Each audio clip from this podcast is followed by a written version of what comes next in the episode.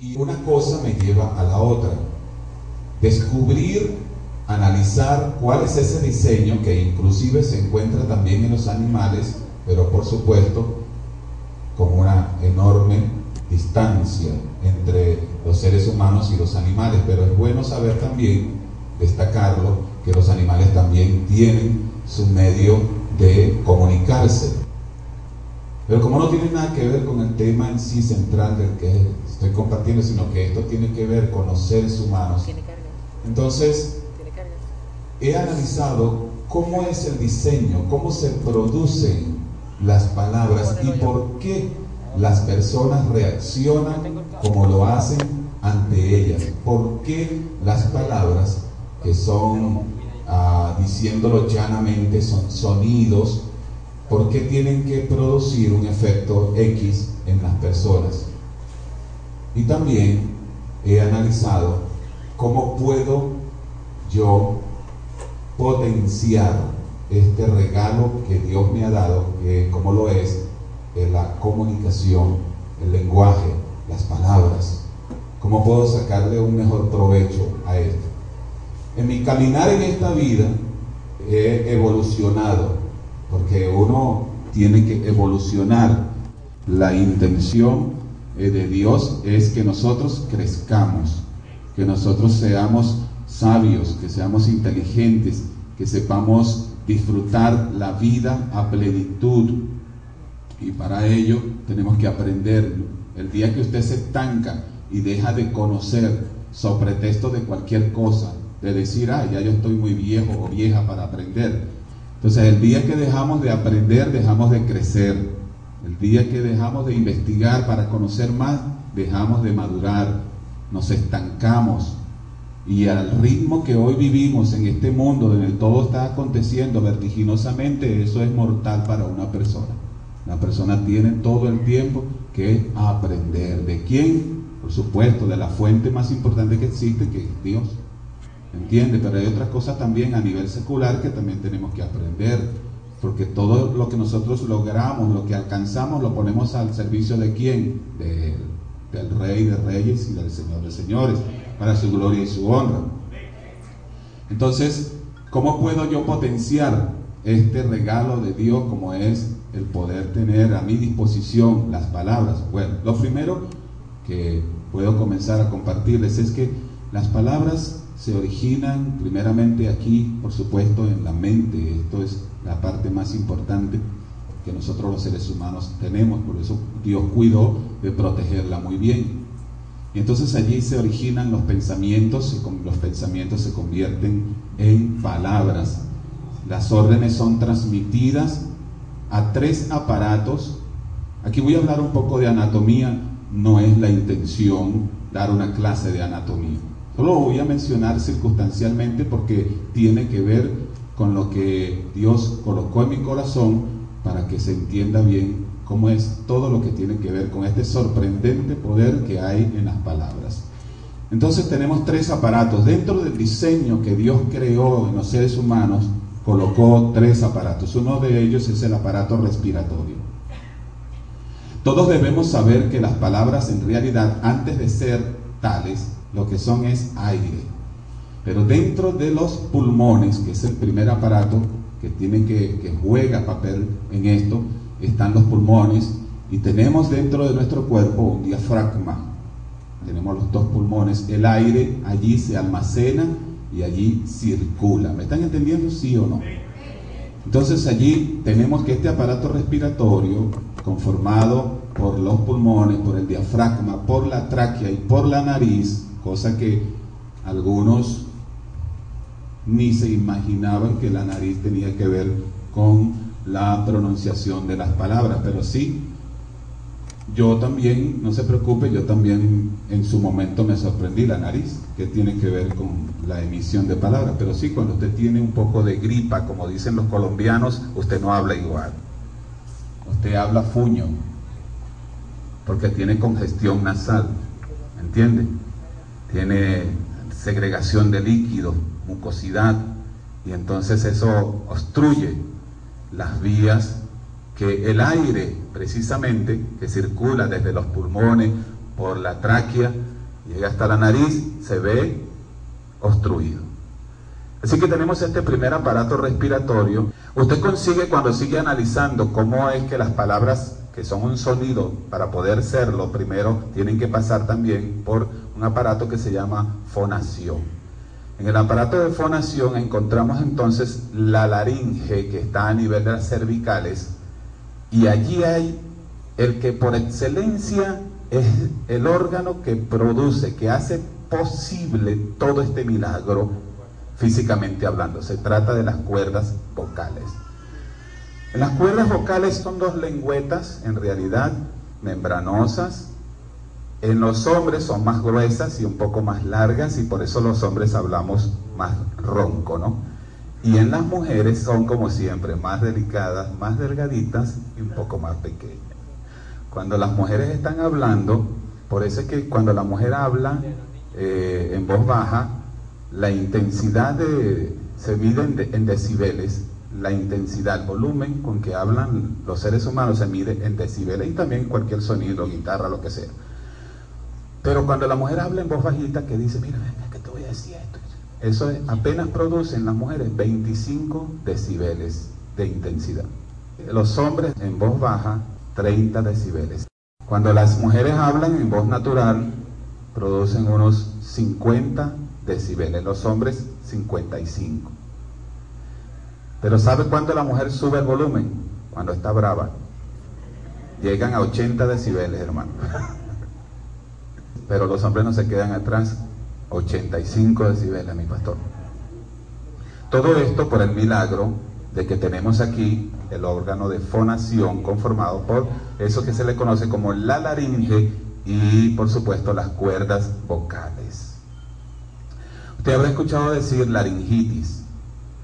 La laringitis es una inflamación de ese órgano que ah, posibilita que el sonido se transforme en palabras.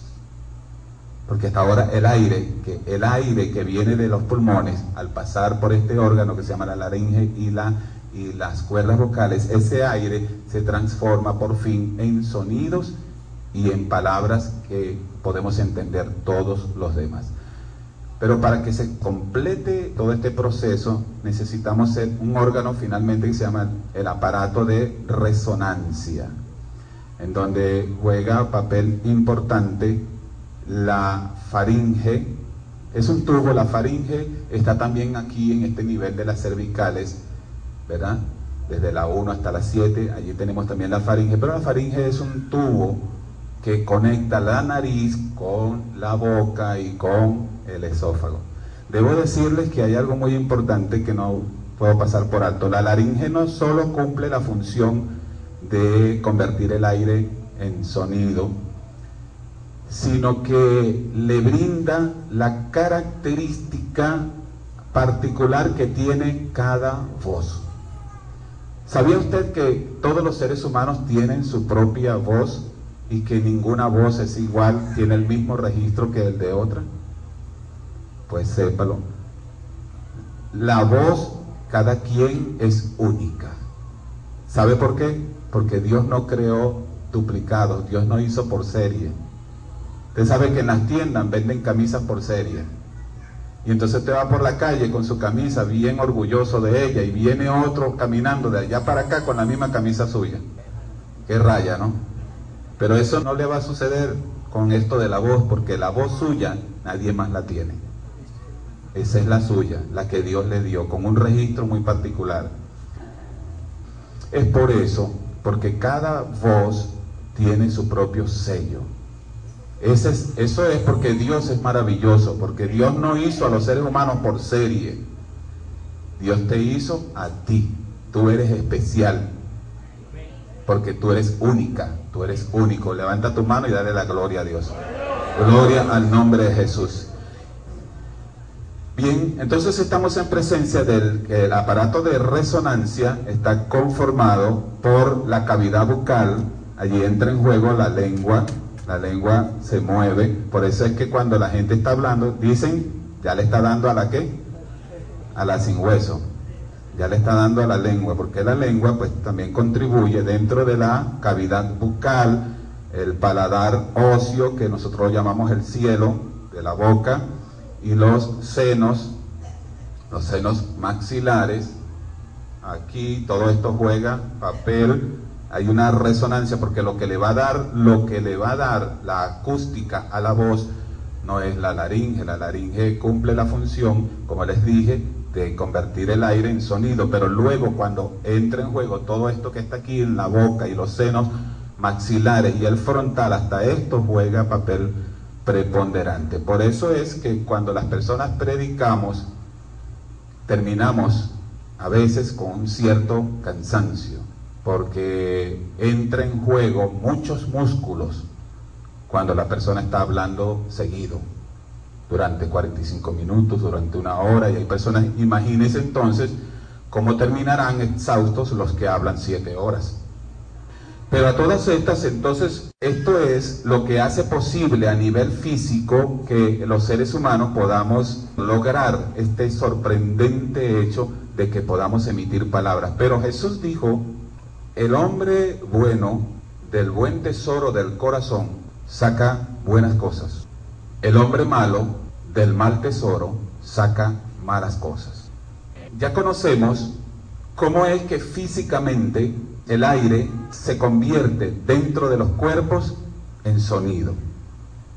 Pero ahora entramos en una dimensión distinta, pero que tiene relación. Entramos en la dimensión ya no de lo físico, de lo espiritual, de las intenciones y de los pensamientos que las personas tenemos dentro de nuestro más recóndito ser y que la Biblia lo llama corazón. Cuando la palabra de Dios dice corazón, no se está refiriendo a ese órgano musculoso que tenemos aquí y que late, ¿verdad? Las 24 horas del día, gloria a Dios por eso y que se mantenga así. Estamos hablando más bien de las interioridades, de, lo, de los pensamientos más ocultos, más recónditos, está hablando del espíritu, de lo espiritual. Hay personas que su tesoro más preciado, que eso es lo que es un tesoro, guardar plata, guardar oro en un lugar oculto, eso es un tesoro. Hay personas, Jesús dijo que hay personas que tienen guardada, guardadas dentro de sí pensamientos buenos, buenas ideas, buenas palabras, buenas acciones, allí en forma de pensamiento las tienen guardadas allí. Buena enseñanza, enseñanza pura, enseñanza que es bendición. Pero Jesús dijo que había otra categoría de personas, que, que su tesoro es todo lo contrario. Tiene mucho veneno dentro de allí, de ese lugar, llamado el tesoro del corazón. Allí tienen envidia, allí tienen rencor, allí tienen retaliaciones, allí tienen odio, cualquier cantidad de acciones, géneros de maldad que la persona, eso sí, las tiene allí como si fueran sus prendas preciosas en ese tesoro del corazón. Ahora, una persona no solo utiliza su aparato respiratorio fónico, y de resonancia, sino que también interviene las ideas y los pensamientos y las intenciones que la persona tiene en su tesoro.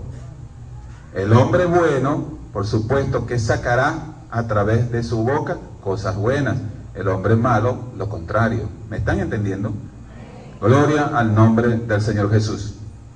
Entonces, ¿por qué las personas fíjense, reaccionan como lo hacen cuando escuchan las palabras, cuando escuchan ciertas palabras. Vamos a trasladarnos a, mucho tiempo atrás.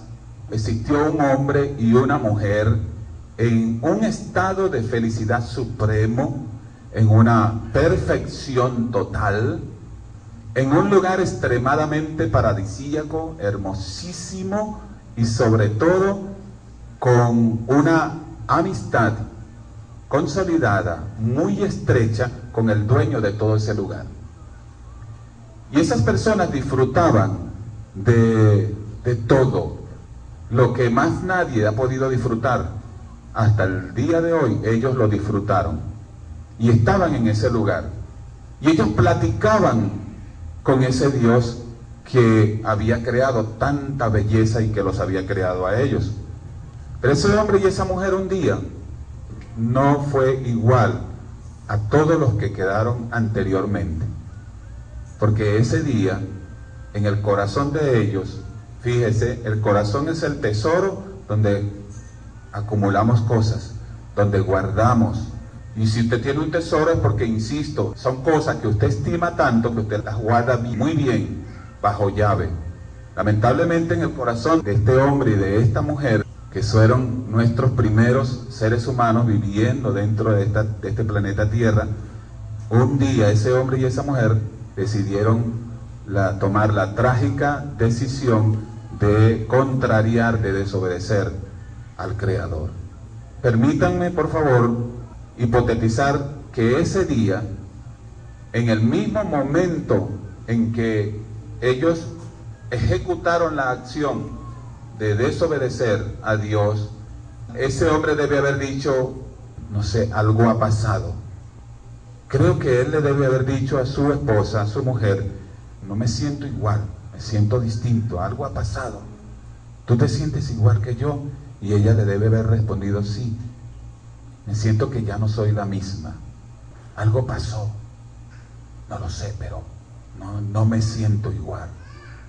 Hasta ahora, fíjense, hasta ese mismo momento, esto es solamente una percepción.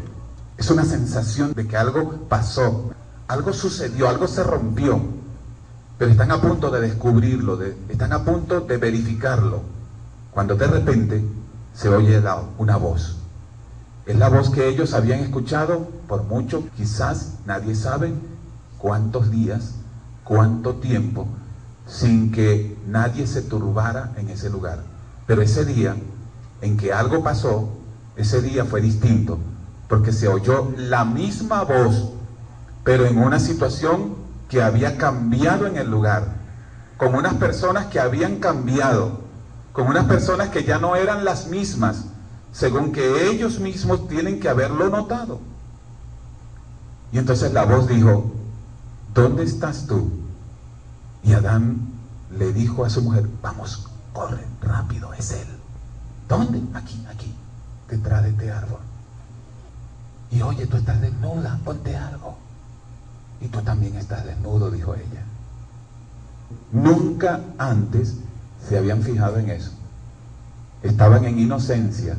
Nunca, jamás se habían dado cuenta que estaban desnudos. Ese día fue distinto. Se dieron cuenta que estaban desnudos. Entonces Adán respondió temeroso y le dijo, oí tu voz y tuve miedo y corrí a esconderme. ¿Sabe una cosa? De esta historia han pasado miles de años. Pero lo que sucedió a estas personas sigue sucediendo idéntico hoy por hoy.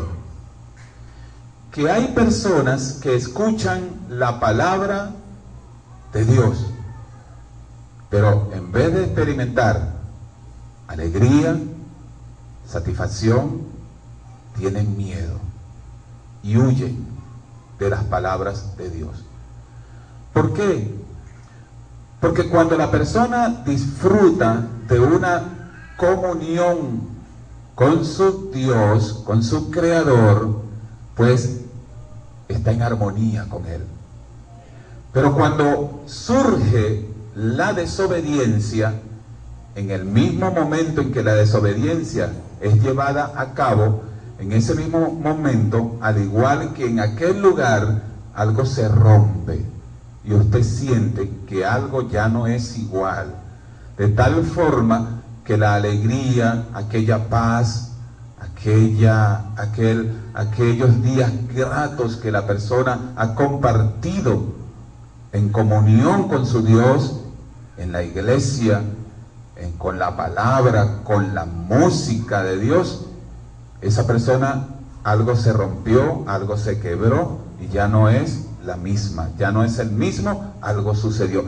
Y no solo que ya no es el mismo con Dios, ya no es el mismo para con su entorno familiar, ya no es la misma persona para con su entorno social, porque se rompió algo dentro de esa persona. Y eso que se ha roto se llama la comunión con el Dios Santo.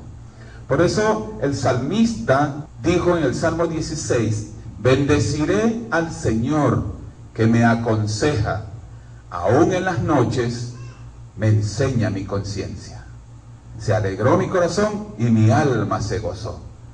¿Por qué dijo el salmista que se gozaba? Porque el Señor le enseñaba sus palabras y aún cuando estaba dormido le aconseja su conciencia. Y eso a él le producía una satisfacción, una alegría.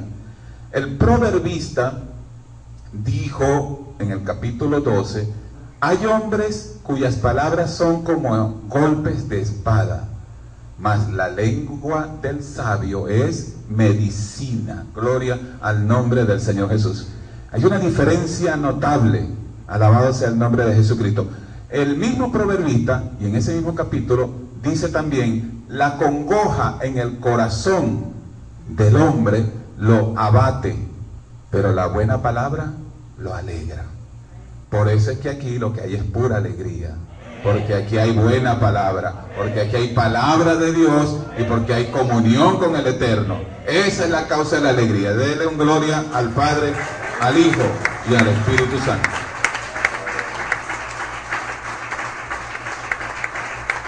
Gloria al nombre de Jesús. Hay personas que reaccionan entonces ante las palabras en lo que tiene que ver con Dios, reaccionan con alegría.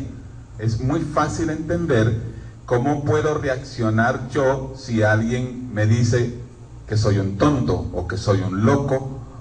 Pues no creo que exista persona en el mundo que esos epítetos le puedan agradar, ¿no? Y eso produce una reacción en la persona. Ese es el poder que tienen las palabras. ¿Entienden?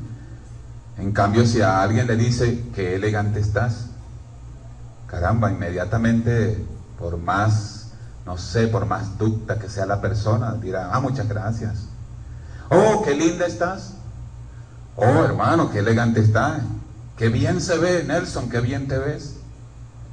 ¿Verdad que esas palabras son bonitas? Gustan, levantan el ánimo. ¡Qué bruto eres! Tú no eres más bruto porque no eres más grande. ¿Esa palabra gustará? Bueno, esas son las palabras que a veces se dicen sin darnos cuenta. Yo les decía hace un instante atrás que he evolucionado. No estoy todavía en estado de perfección me encamino hacia allá. Creo en la perfección. Creo que Dios, mi Padre, es perfecto. Que Él está trabajando en mí para eso, para perfeccionarme. A veces puedo fallar. Pero dentro de esta evolución, precisamente en la que estoy involucrado y usted también lo está, para eso justamente es que estamos. Para comprender que las palabras que yo pronuncio me pueden afectar a mí, pueden afectar también a los demás. Lo puede hacer para bien o para mal, dependiendo de cómo yo las diga. Alabado sea el nombre del Señor. Ahora, no todas las personas reaccionan ante las palabras de Dios de una manera. Hay personas que reaccionan con alegría, otras reaccionan con enojo. Por eso el apóstol San Pablo, fíjense, en 2 de Timoteo capítulo 2, el apóstol San Pablo le dice a Timoteo, astente de esas personas que utilizan vanas palabrerías, cuyas palabras son como gangrena. Y cuando él dice la palabra gangrena es una palabra fuerte, pero que es necesaria. A veces, ¿qué es lo que afecta a la persona y le hace un daño terrible que le puede llevar hasta la muerte? Ustedes se dieron cuenta que yo comencé contando la historia de una malograda dama que se lanzó al vacío. ¿Quién la dañó? ¿Quién fue el asesino? No la empujaron físicamente. Si la policía indagó y logró encontrar a los culpables o al culpable, tuvieron que señalarlo, ¿verdad? Si es que sucedió, como el autor intelectual que asesinó psicológicamente a una persona induciéndola al suicidio. Fíjense el poder de, nocivo, dañino de, las palabras. por escrito o habladas.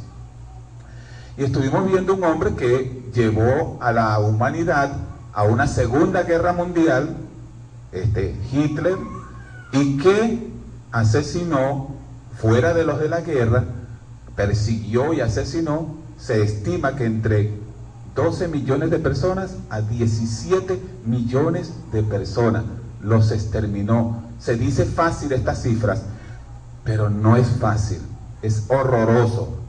Es como para que cada uno de nosotros, hoy que estamos aquí compartiendo en la presencia del Señor estas cosas, digamos, de verdad que este es un asunto que me lo tengo que tomar muy en serio. Voy a potenciar mi lenguaje, voy a potenciar mis palabras, voy a evolucionar, voy a crecer en lo que tiene que ver con mi forma de pensar de mí mismo, de hablar de mí mismo, de hablar de los demás y en presencia de los demás. Esto te va a ayudar grandemente y tú vas a crecer en la presencia del Señor. Te aseguro que si esto lo pones en práctica a partir de hoy, que tú digas voy a potenciar. Y cuando yo le digo esto, usted se preguntará quizás alguno, ¿qué es eso de potenciar mis palabras? Bueno, se lo voy a explicar de esta forma. Potenciar significa que usted cae en cuenta, ya se da cuenta, de que este es un asunto vital, importante para su vida. De que su hablar no ha sido todo lo bueno que realmente debería ser. Dios toma esto tan en serio que Él dice en Mateo 12, versos 36 y 37, dice que los hombres tendrán que rendir cuentas ante Dios por cada palabra ociosa que hayan dicho. Porque por tus palabras, dijo el Señor, serás justificado. Pero también dice, pero por tus palabras serás condenado. Así que este es un asunto de cuidar muy bien cómo son nuestras palabras, porque Dios hasta de eso nos va a pedir cuenta. Hay personas que se dirigen a sus demás semejantes con palabras que hieren, palabras que ofenden, pero no debería ser, sino que debemos ser amables, cuidar nuestro lenguaje, cómo nos vamos a dirigir a las personas, cómo los vamos a tratar.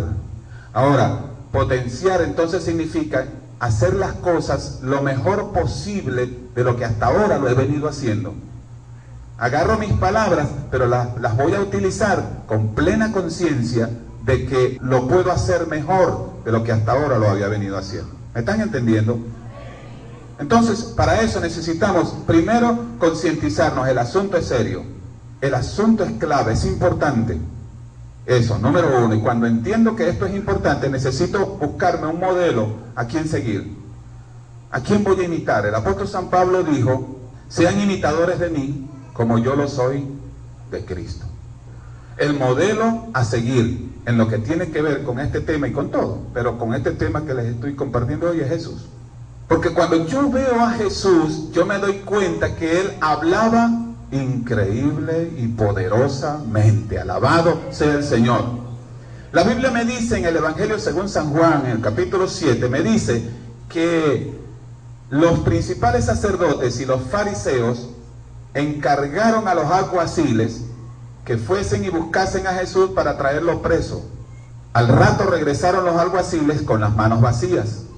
Estos hombres, principales sacerdotes y fariseos, le preguntan a los alguaciles, ¿qué pasó? ¿Y por qué no lo trajeron? ¿Sabe cuál fue la respuesta? Jamás ningún hombre ha hablado como este hombre. Esto no es para condenación, pero también recuerde que el Señor le va a decir a sus siervos y sus siervas, aquel día, bien hecho, buen siervo, sobre toda cosa que te di fuiste fiel, entra en el gozo de tu Padre Celestial. Él nos ha dado la voz, Él nos ha dado el privilegio de poder emitir palabras. Tenemos que utilizarlas adecuadamente la Biblia dice, vuestro hablar sea el necesario para la edificación de quienes, de los oyentes. Para la edificación, no para la destrucción. Alabado sea el nombre del Señor Jesús. Nuestro hablar para con nuestros familiares, para con nuestro entorno social, en el trabajo, donde quiera, tenemos que dar evidencia de que hemos crecido en Cristo Jesús, de que somos personas evolucionadas en el conocimiento del Señor y que no solo es conocimiento, sino que es práctica, teoría, pero también es práctica. Alabado sea el nombre del Señor Jesucristo. Ahora fíjense ustedes lo siguiente, vean a Jesús cómo él utilizaba su hablar. Estamos en presencia de una mujer que ha sido sorprendida en el acto del adulterio. Hay una multitud de hombres que la quieren apedrear. Ya sabemos toda la historia, se fueron, dejaron las piedras allí y no pudieron hacer nada contra ella.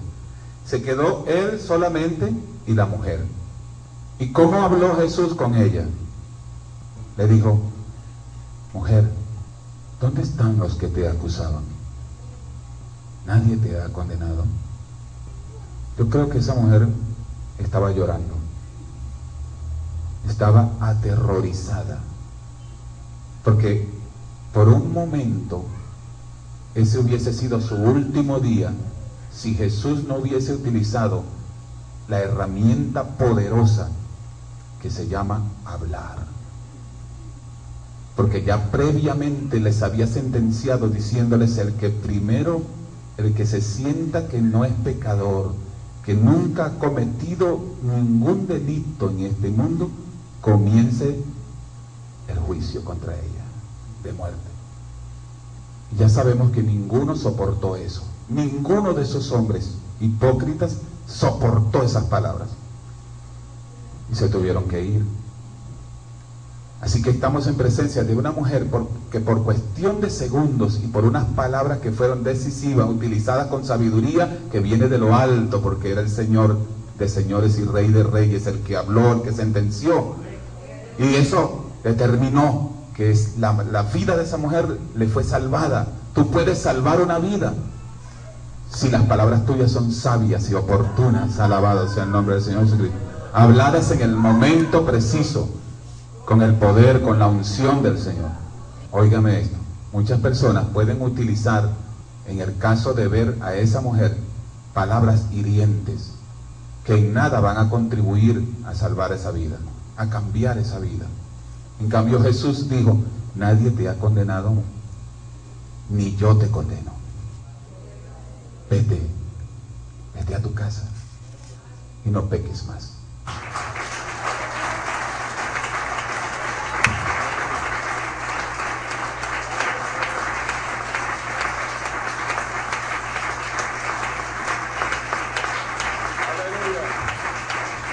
Jesús es maravilloso. Gloria a su nombre. Gloria a su nombre. Gloria a su nombre. Aleluya. Finalmente está otro ejemplo. Jesús está con María conversando. María está de lo más encantada porque está escuchando palabras, palabras de vida. Jamás ella había escuchado a alguien hablar así. Esa persona, ella lo conoce ya desde cierto tiempo, ha visitado con frecuencia su casa. Pero oiga esto, aunque María había compartido varias veces y había escuchado a él, a Jesús, cada vez lo quería escuchar más. Y no se cansaba, era insaciable. Eso mismo tenemos que hacer tú y yo ser insaciables en querer saber más de Jesús, ser insaciables en querer perseguir este camino hasta el final, ser insaciables e indetenibles en crecer en su gracia y en su amor y su poder. María era así, insaciable, mientras que su otra hermana estaba más ocupada, más pendiente de otras cosas que tenían su importancia. Jesús sabía que tenían su importancia. Pero Jesús le hizo ver a esa muchacha, a esa mujer, le hizo ver lo siguiente. Le dijo, ven acá, Marta. En este momento me voy a permitir parafrasear cómo Jesús también pudo haber hablado con Marta. Y le pudo haber dicho, ven acá, Martita, mira, todo en la vida tiene su hora, todo tiene su tiempo. María ha escogido la mejor parte. está conversando y está escuchando la palabra que le estoy enseñando. Y tú estás muy atareada, muy afanada con muchas cosas. Pero una sola cosa, Marta, es necesaria. ¿Cuál es?